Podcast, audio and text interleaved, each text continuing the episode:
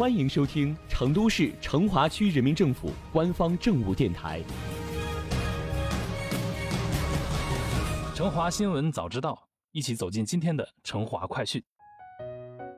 说起成都市成华区的网红熊猫滚滚，肯定要算佼佼者。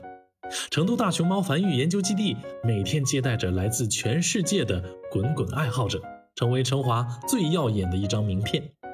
而今天要给大家带来这个好消息，一定会让各位粉丝尖叫起来，那就是全球首家大熊猫主题互动体验专题博物馆在成华开馆了。成都大熊猫博物馆建筑面积七千一百七十九平方米，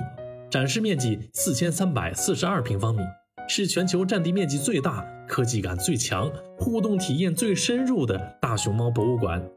这里包含了科技、文化、历史、科普、教育、互动等内容，不仅能看能听，还能玩能学。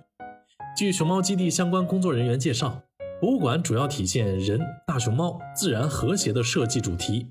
通过互动体验、场景营造、沉浸式游览等方式，让公众在参观和娱乐的同时，了解大熊猫等珍稀动物的生存现状，激发环境保护及动物保护意识。启迪科学探索精神。走进熊猫前传第一展区，这里不仅讲述了大熊猫的演化历程，还详细为大家讲解了史前时代的大熊猫和现在的大熊猫的区别，以及大熊猫为什么会被称为活化石等知识。最有意思的是，这里有很多互动装置，可以通过这些装置以及声、光电场景的结合，感受大熊猫史前时代的生活环境以及和大熊猫同时期的动物。而竹林隐士第二展区讲述的是大熊猫在面对弱肉强食、物竞天择时，选择了退出食肉者行列，成为专吃竹子的素食者。从此，大熊猫深居简出，成为了与世无争的竹林隐士。第二展区整个场景都萦绕在一片光影绿林中，在这里，沉浸式的穿越之旅将带你探访神秘的竹林隐士是如何利用自己最优化的采食方式和独特的消化系统生存的。穿过第二展区，来到发现熊猫第三展区，这里你可以了解戴维神父是如何发现大熊猫的，还有自上个世纪七十年代起，有哪些中外科学家们为保护大熊猫做出了杰出贡献。他们又是如何在野外艰苦的条件下开展大熊猫研究工作的？此外，这里还复原了邓池沟教堂、武一棚科考小屋等场景，展示了大量野外科考的真实用具。通过这些，可以真真切切地触摸到大熊猫保护历史的质感，从内心深处感受到那些大熊猫护航人的良苦用心。濒危年代第四展区则稍微有些沉重，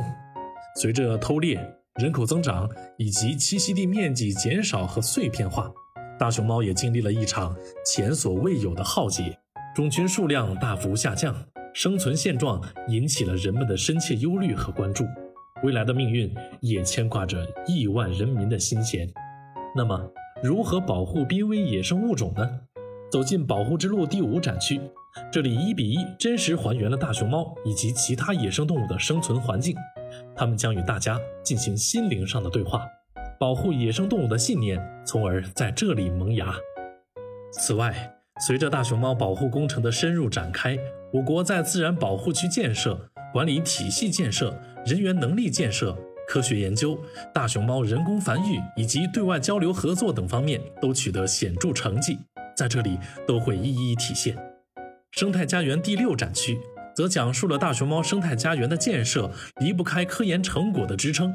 更与人类的共同参与息息相关。同时，通过动画等形式号召更多人加入到保护濒危野生动物的行列中来。未来，大熊猫的发展前景又是怎样的呢？创想未来第七展区将带给大家答案。这里不仅详细阐释了大熊猫创造动物种群生命延续的奇迹。还讲述了中国在圈养和野外动物栖息地保护方面做出的卓越贡献，怎么样，超棒有没有？成都大熊猫博物馆里还有超多惊喜等着大家去体验哦，这个周末就赶紧去看看吧。